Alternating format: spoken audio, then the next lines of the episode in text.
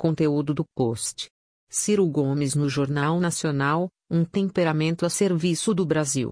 Há 16 anos, Ciro Gomes participava como primeiro convidado da série Presidenciáveis do Jornal Nacional, em sua segunda candidatura à presidência da República. Dessa entrevista de 2002, que teve apenas 10 minutos de duração, chama a atenção algumas coisas como, infelizmente, o desastroso quadro estrutural do país e sua similaridade com o de hoje, como a grande massa de desempregados, na época em 11 milhões, a explosão de violência urbana e o encolhimento dos salários. E, apesar disso, os entrevistadores Fátima Bernardes e William Bonner usaram as duas primeiras das sete perguntas que fizeram para questionar Ciro sobre o suposto problema do temperamento.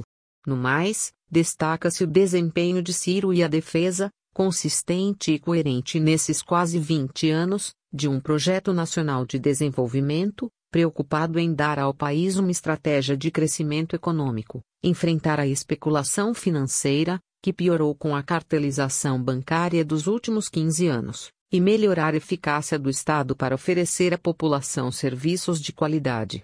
Pensado sempre a partir da perspectiva de um projeto, ou seja, com modelos, metas e estratégias.